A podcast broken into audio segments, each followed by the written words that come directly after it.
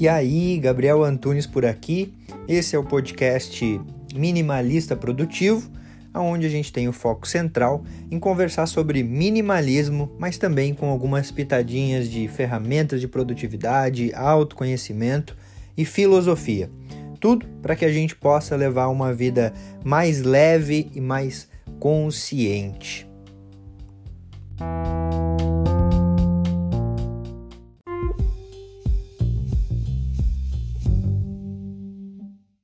Eu não sei se você já viu o documentário Dilema das Redes ou não, mas a verdade é que quando ele chega no fim, a gente fica meio que assustado.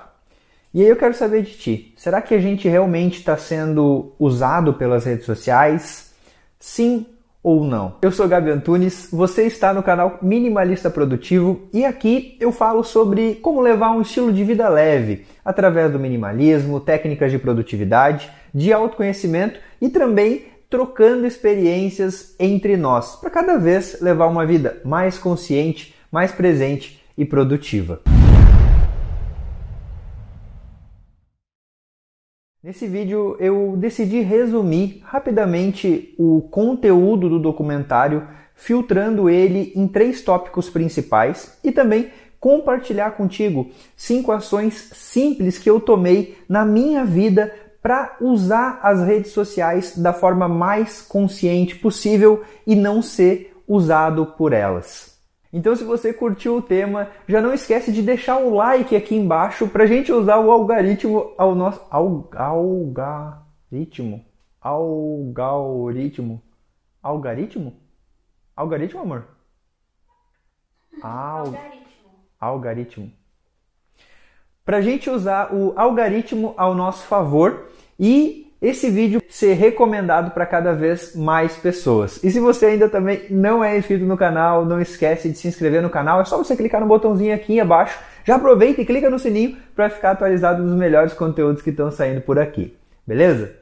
Ah, e antes de começar o vídeo, independente se você já viu o documentário, se você não viu, se concorda com tudo que foi afirmado lá ou se também discorda, eu acho que a gente pode entrar em um consenso que é fundamental a gente falar sobre isso, sobre como usar as redes sociais da forma mais consciente possível e não acabar sendo usado por elas. Então, é esse o tema central do vídeo de hoje. E antes de mais nada, é claro que as redes sociais elas têm sim o lado positivo. Afinal, a gente se conecta com familiares distantes, acaba conhecendo pessoas que sem elas a gente jamais iria conhecer, se conectando com pessoas que têm valores, princípios parecidos com os nossos e também conseguindo debater sobre coisas fundamentais para a nossa vida. Mas a questão é, existe sim alguns problemas e alguns lados obscuros em tudo isso. E eu enumerei três principais deles que o documentário acaba elucidando para nós. O primeiro e talvez maior problema de todos é os gatilhos mentais que as redes sociais têm.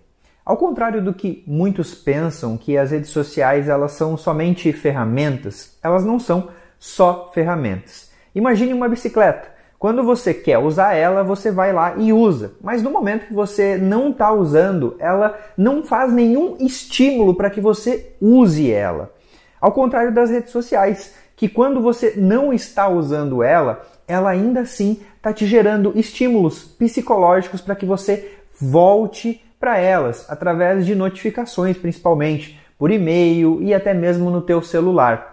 E isso acaba sendo um dos principais problemas. E mesmo você sabendo que aqueles gatilhos existem, você ainda cai, porque são gatilhos mentais e que atraem através da curiosidade, através de estímulos que a gente basicamente não tem controle. Imagina que são várias mentes de pessoas que trabalham com tecnologia, utilizando esses gatilhos para te atrair, para você ficar o máximo de tempo possível. Por quê? Quando você está ali, você está vendo anúncio. E quanto mais anúncio você vê, mais as redes sociais vão ganhar dinheiro por esses anúncios. Por quê? Ao contrário do que a gente pensa, a gente não é o cliente das redes sociais. Na verdade, os clientes são os anunciantes. A gente é o produto. E uma frase que me tocou no documentário é justamente essa: se você não sabe qual é o produto, o produto é você. E uma prova do perigo desses gatilhos é que você já deve ter percebido que algumas vezes que você fica distante do seu celular, você se pega ansioso e angustiado, meio que sentindo que pode estar acontecendo algo que você não está sabendo, como se aquilo saísse do teu controle e você tem aquela necessidade de ter ele às mãos para você novamente ficar informado de tudo que está acontecendo. E o mais louco de tudo isso é que cada passo que você dá na internet está sendo rastreado. Desde as coisas que você compartilha, curte, salva, até o tempo que você para para ver cada vídeo. Vai gerando dados para o algoritmo cada vez te alimentar mais daquilo que você tem interesse. Não à toa que as empresas de internet se tornaram hoje as maiores empresas do mundo porque o produto acaba sendo gratuito. Todas as informações que você está gerando ali para o algoritmo, você está entregando de graça. E eles estão vendendo isso através de anúncios para anunciantes que vão oferecer para você aquilo que você realmente quer. Afinal, eles te conhecem talvez até melhor do que você mesmo. Moral da história: Todos esses gatilhos psicológicos estão ali por um motivo, para você ficar o máximo de tempo possível nas redes sociais. Porque quanto mais tempo você ficar, mais dados você vai gerar e mais eles vão te conhecer. Automaticamente, mais anúncio você vê e mais dinheiro você dá para eles. Segundo maior perigo das redes sociais, a distorção do tempo. A gente tem sim um interesse natural e genuíno por nos conectar com as outras pessoas. Só que nem sempre estar na rede social é sinônimo de estar conectado com os outros. Na maior parte do tempo, a gente passa a ver a vida do outro e acaba deixando a nossa passar. O tempo que você está ali acaba distorcendo e você não tem a menor ideia do quanto que já passou ali. No documentário mesmo, eles perguntam para algumas pessoas quanto tempo eles passam e as pessoas afirmam que passa uma hora, uma hora e meia. E quando você vai ver na prática, a pessoa passa três horas, três horas e meia, até quatro horas na rede social, se não mais por dia.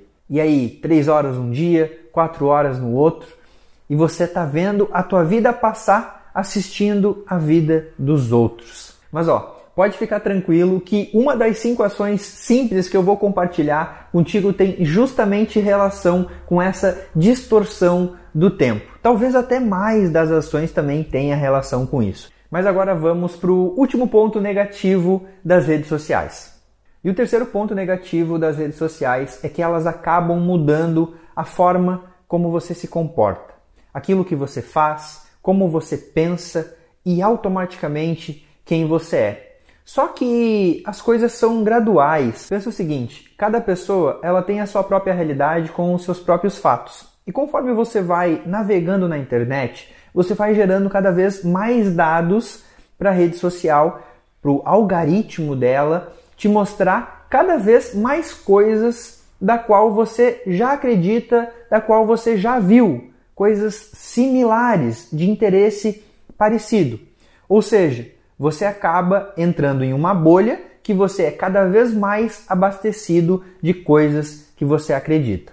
E o resultado é uma polarização.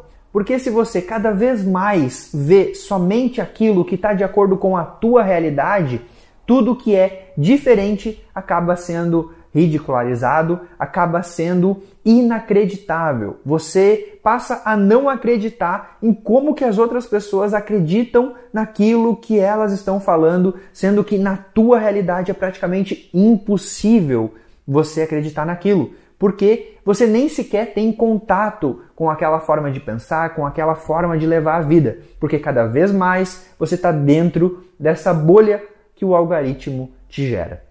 Beleza, Gabi, mas eu tô aqui de boa no meu sofá, só passando o feed para baixo e relaxando, é só isso que eu quero.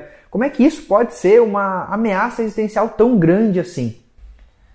A verdade é que a tecnologia e as redes sociais elas não são uma ameaça existencial propriamente dita, mas sim o lado mais negativo que elas acabam despertando no ser humano, desde a alienação até a polarização ou a incapacidade de lidar com os próprios problemas do cotidiano, do dia a dia e da nossa vida e propriamente ameaça a nossa saúde mental, desde ansiedade, estresse e até mesmo depressão por estar o tempo todo se comparando com a vida dos outros. Isso sim é uma ameaça existencial. Mas calma que existem algumas saídas. E no meu ponto de vista, o principal de tudo é o como a gente encara isso. E eu acredito que existem dois caminhos. O primeiro é você simplesmente se opor totalmente a isso, como o autor do livro 10 argumentos para você deletar as suas redes sociais agora, Jaron Lanier propõe. E o segundo é você ficar e buscar artifícios para usar as redes sociais da forma mais consciente possível. Afinal, o que faz o veneno e o antídoto é a quantidade que a gente vai ingerir. Mas e aí? Será que é realmente possível a gente ficar com as redes sociais, mas buscar meio que nadar contra a maré? Eu enumerei cinco passos que eu apliquei aqui no meu dia a dia e na minha vida para usar as redes sociais de forma mais equilibrada e criar uma talvez chamada inteligência digital. A inteligência que a gente vai aprender e vai ter que desenvolver para lidar com o mundo digital.